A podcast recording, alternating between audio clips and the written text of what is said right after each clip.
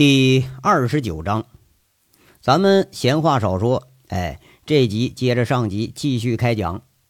话说矿场中的杨伟大咧咧的一挥手，喊了一声：“兄弟们，胜利大逃亡，出发！”这一干保安自动和被解救的工作组成员组成了一对一的对子。童思瑶和杨混天一左一右，像看犯人似的跟着那个江叶落，这是今天重点的保护对象。杨伟下的命令是：把你自己个儿丢了，你也不能把这女的丢了。那受伤的张月荣呢，就得了个便宜，直接被杨伟背到背后，两个保安在前头做向导，一行人悄无声息地离开了矿场。那后面矿洞里被俘的一群矿工和不明来历的武装人员呢？杨伟和佟思瑶那么一商量，说：“哎呀，先捆着吧，救人要紧。看样啊。”大狼山的事儿不简单，可这事儿得分个轻重缓急，让眼前这十几个工作组人员早一刻脱离危险才是今天的目标。回头再组织警力抓这群东西，那也为时不晚。队伍由于增加了工作组的人员和伤员，这行动要缓了很多。杨伟严令一群人是不得开灯，不许说话。甚至有保安提议直接骑了那些人丢在矿场上的摩托车，咱们直接走。那这个建议都没采纳。一个呢是路不好，一个是太危险，万一行进途中出个什么岔子，那自己可担待不起这责任。一条简易的土路，差不多得有两公里多长。杨伟一行人悄无声息地走在路上，一个行人都没有啊！那阴森森的环境让人有点毛骨悚然的感觉。不过呢，急于脱困的保安和惊吓过度的工作组人员都巴不得离开这儿呢，还真就没感觉到有什么可怕的地方。缓缓的，杨伟这一队人离村口是越来越近了。回过头来呢，咱们还得说说尤关伟和秦三河这两队人马。这是杨伟先撒出去的人。杨伟在安排这些人的时候啊，有点预备队的意思。其本意还是不愿意让这群流氓兄弟出手的。这群货，杨伟是最了解，出手也没个轻重。万一真出什么事儿，那杨伟还真都不敢保证。不过没料到的变化太多了，没料到工作组里不仅有伤员，而且呀，神志都有点不清了。更没料到的是，对手居然还有如此强悍的武装。看来这群人还不得不用了。杨伟发命令的时候，尤关伟啊，却是正钻在村外一所变电箱下面的草堆里头，几个保安呐挤在一块儿正取暖呢。先前杨伟给的命令是让尤关伟找到村里的几个关键点：第一是送照明用电的变电箱，第二是通信线路电缆的交接箱，第三简单了，就是村后大狼山上的两个移移动基站啊。找这几个关键点是干什么的啊？这是杨伟当特种兵学的本事，奇袭和破坏。杨伟在进村的时候已经做了最坏的打算。如果说无法正常出村，那就得非正常出村了。在这种群体事件中，趁乱逃脱和乱中取胜，那是最好的选择。不过呀，这个办法确实有点损，而且怕招致吴铁军和佟思瑶的反对呀。这也是他先前不敢向吴铁军说明原因的所在，而且矿场发生的一系列事，让他最后下了决心了。先是矿工围了几十号啊，给围住了工作组，这肯定是有人指使的。然后是一队全副武装的人员到矿场去搜索去，这肯定也是有人指使。而且这里边肯定还得有其他的目的。那么，咱不管这目的是什么，不管幕后是谁。他们毕竟是在幕后，要断了幕后这条线，就必须把幕后这人变成聋子，变成瞎子，让他在背后自乱阵脚。同时呢，也让这幕后的呀没有办法组织出来有效的阻拦和攻击，除非幕后他亲自上阵。不过杨伟觉着这种可能性不大。这个想法催生了这个损招。杨伟本来啊就是想剪了线、断了电、混乱出村，现在看来这办法是歪打正着，还非用不可了。二十三时四十分，村东头变电箱，尤关伟指挥着俩保安登上了电线杆子，伸手拉了铡刀。那村里头一瞬间就变成了漆黑一片。同一时间，距此不到六百米的一座孤零零的交接箱，那四条小孩胳膊那么粗的通信电缆被两个保安全都给锯断了。这是全村固定电话的总线交接箱。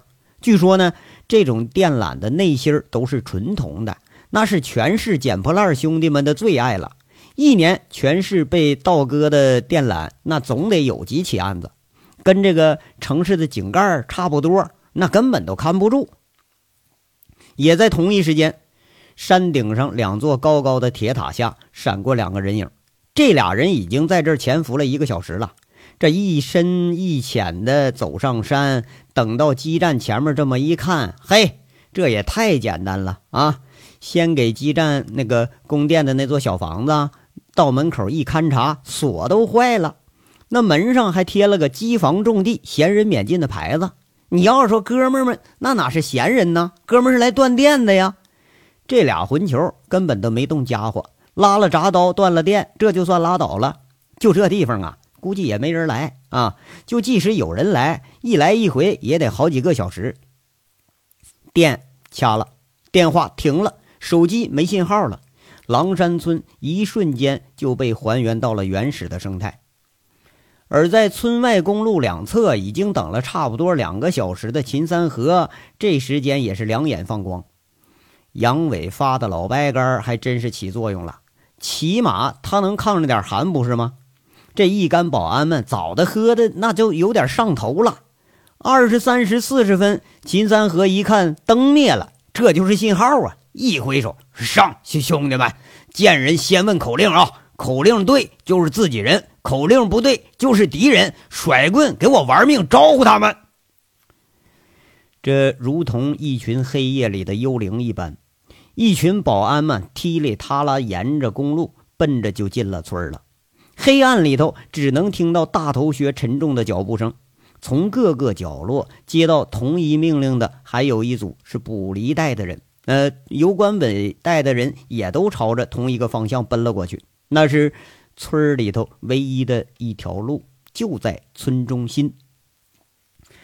这个狼山村呐，在泽州，它也算是个大村原来是分上狼山、下狼山村啊，但是这几年发展很快，两个村就接到了一块了。但自始至终，它有一个保持就是没变，那是村里只有一条主路，就在原上下狼山村的中间。这一条五米宽的乡村公路，而往后呢，这个上后山呃煤矿的通路也是只有一条，这是一条简易的土路，这是为了拉煤车进出的方便。整个村背后就是一个巨大的煤厂，在泽州，在凤城，像这种村子那都不稀罕煤啊，那玩意儿太多了啊。大狼山的生态环境虽然是破坏的厉害。但是好处还是有的，村里头他总算是富起来了，而且有一部分人是暴富起来了。比如说狼家这兄弟俩，停电这时候啊，老邱这边已经叫好了差不多三十来人的样。这郎志江呢，就是狼山的老大呀，一年谁家出工多少啊，谁家分钱多少，那都是人家一个人说了算。这领导说话，那还是不敢不听啊。刚张罗好了人，就准备上矿场啊！哎，一瞬间停电了。要说村里停电呢，倒也不是个大事儿啊。一群矿工们，严格的说，应该说是黑矿工们，都骂骂咧咧，把这矛头就指向老邱了。都说呀，这个老老邱啊，就他妈扫把星！哎，半夜拽人家起床，起床就停电。这一群人是刚拐到路上，就碰上了从村外一路狂奔着进村的秦三河这一队人马。老邱当时就吓一跳，这不是说警警察又来了吧？啊，还没明白过来怎么回事呢，就听有人喊一嗓子口令。这群村民哪知道啥叫口令啊？一个傻不愣登在那儿站着，这怎么回事？这是怎么跟演电影似的呢？就听那喊口令的人又是一声：“敌人动手！”要说完了，这黑矿工们今天还真是让倒霉鬼给跟上了。眼摆着四五十人齐刷刷的，啪的一声，那是甩棍甩开的声音。这群人那可不管个三七二十一呀，反正这棍子细，反正也也要不了人命。那棍子见着人就往上招呼，这打法还颇有章法。哎，三个五个成一队，十个八个成一群，什么脑袋上啊就给你敲，小肚子上就给你戳，胳膊腿上往上甩，瞬时间呐，就听着这哭喊声、叫嚣声、求饶声、叫骂声，乱糟糟响成了一片。多数的矿工呢。不是逃就是躺在地上，最滑溜的老邱就连他脑袋上都挨了好几下子，一摸已经起了好几个大包了，那嘴里叫着苦啊，两只胳膊当腿使唤，四脚着地，爬出包围圈，是一溜烟就跑了。那群人呢，他也不恋战啊，带头的一个大手一挥，给我冲！这就跟土匪进村似的，踢里踏拉又朝着后山开始跑。二十三时五十七分。秦三河的五十人队从和从矿场上撤下来的老兵队伍汇合了，那都不用问口令了，老远一看一个黑大个，杨伟就知道秦三河来了。杨伟喜上眉梢啊，这秦三河一天你说干什么事儿啊，都像发癔症似的，但是干仗他可从来不含糊。哎，快到跟前时候，秦三河一声口令，杨伟回令：狼山打狼。这秦三河一愣啊，马上叫了声队长，就往上跑。哎，快快快，三河呀，把你媳妇儿给背上！杨伟好不容易逮着个壮劳力呀，这背这个张月荣，他实在是行动不方便。那个三河他也老实，哎呀，蹲下身啊，小心翼翼就把张月荣给放背上了。张月荣这功夫还有几分清醒呢，弱弱说一声：“谢谢兄弟你啊。”杨伟在那苦笑着。这张月荣微微发福的身体，手感倒是不错。可是这一路从半山腰背下来，感觉可就没那么好了。他苦着脸说：“姐姐啊，你你你别谢我啊！那提醒你一句，你该减减肥了。”不过那秦三河一看样，他好像有点那如沐春风的感觉，比得了队长表扬还高兴呢。遗憾的是啊，这天有点黑，看不清这媳妇儿是漂亮不？他就傻呵的问：“哎，队长啊，谁谁家媳妇儿啊？长得好看不啊？”周边听的人呢，除了原来的那些保安觉着很正常，这工作组的、当记者的和那佟思瑶都觉得这群人怎么都一个流氓德行啊！不过呀，后面还有更雷的。杨伟一听就训一句：“问个屁问！反正不是你媳妇儿，背好啊，别趁乱占人便宜，乱摸人家啊！”保安们一阵轻笑，这个佟思瑶一阵窃笑，那江叶落呢，也就剩下个苦笑了。好，兄弟们。现在计划基本成功啊，已经到了最关键的时刻了。工作组人员全部被我们解救出来了。现在我命令，现场保安分成两部分。第一部分，我带着教官队伍保护工作组的人员，沿着路面正中走。剩下的兄弟们保护在左右两翼，遇到骚扰的、抵抗的，出手不许留情。从现在开始，一路以五公里越野的速度往前冲。一直到车前，不许停留，不许恋战，不许掉队。准备好了吗？出发！杨伟一喊，居中的队伍先行起步了。上百人的队伍维持着快步走的速度，就进了村了。现在开始跑步走，工作组的跑不动，拖上走，以最快速度给我冲出村去！杨伟这队伍前面，他一声喊，那速度明显的就开始加快。离安全越近呐。离危险也是越近，杨伟这一队人马渐渐靠近了出村的路口。话说呢，在狼山有“宁惹阎王，不惹二郎”的说法。这狼姓兄弟俩那也不是吃素的呀。老邱这被打了以后，一溜烟就跑着去了郎志江的家里头。这事儿得先告诉领导啊，别回头追究自己责任，那不就麻烦了吗？而郎志江呢，这一夜呀，也是他不得安生。打发老邱叫人之后，没多久停电了。拨手机问老二情况吧，手机没信号。再拨固定电话，嘿，固定电话连声都没有。这才感觉这事儿有点不对了，一下子就有点懵。电话不通，还真就把命脉给你掐了，连通知人你都没法通知啊。正着急呢，老邱屁颠屁颠就跑来了，一进门就喊：“哎，这这支书支书，有群鬼子进村了，见人就就打呀！”这才口齿不清的说了一遍，郎志江就更懵了。天下还有这人？不像警察呀！警察见了老百姓，那敢不问清楚你就动手？但是也不像武警啊，武警总不能说一人提了根棍子你来执行任务吧？不过你毕竟人是一方大豪，郎志江略一思索就安排老邱啊，敲锣把村里的人都给我叫起来，他们肯定是在公路上接应呢，咱们直接在那儿围人。还有啊，让五狗子把狼狗都给我放出来追人去。哎哎，好好嘞。老邱一转身，刚走两步吧，这又回来了。哎哎，支书啊，我没有锣呀。这以前敲锣的呀，那都是支书的亲信，一般都是马龙干这个事儿。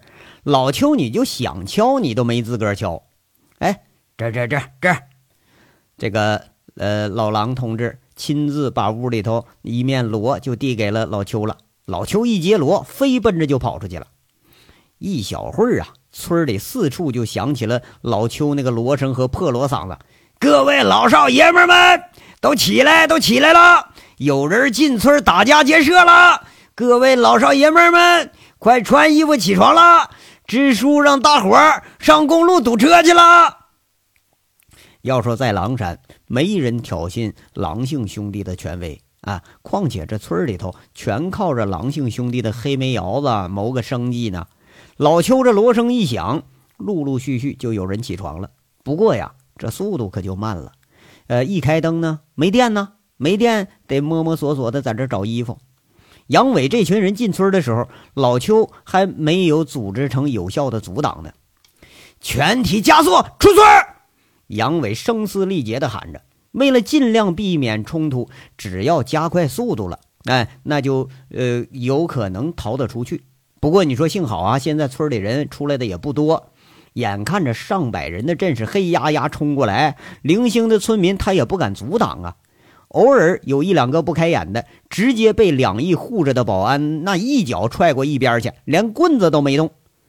中间奔跑着的这几个工作组的人呐，明显是体力不支，坐办公室坐惯了，这跑还真是个问题。跑到后来，个个几乎都是被拖着跑。三百七十米距离，眼看着这就到村口了，冲上大路了。大路上已经冲出去几百米了。前面秦三河喊着：“快快快快，谁来背会儿？”后面呢，就有一保安接着背上了人，继续往前跑。中路有人喊：“队长，后面有车跟上来了。”杨伟再回头一看，村里已经响起了摩托车的声音和三轮柴油发动机的突突突摇车声。跟着就看见了更恐怖的一幕，隐隐的车灯前面汪汪汪乱吠着跑出来十几条狗，看样这村里人是疯了，要让狗来追人了。一瞬间，杨伟下了决心，喊了一声：“混天枪！”杨混天一听，别在背后的两支五连发和子弹袋就递给了杨伟，跟着又听杨伟大喊：“两翼变后卫，掩护工作组突围！”危险来了！杨伟停下了脚步，如同煞神一般喊了一声。两翼的混混们自动慢下了脚步，看着双枪在手、凛然不可侵犯的队长，个个都是血脉奔张。今天跑跑躲躲的，竟干了没脸说出去的事儿了。现在看样，队长是动了真怒了。看样啊，今天要和队长一起来干一件轰动凤城的事儿了。这章。到这儿就说完了，下章稍后接着说。感谢大家的收听。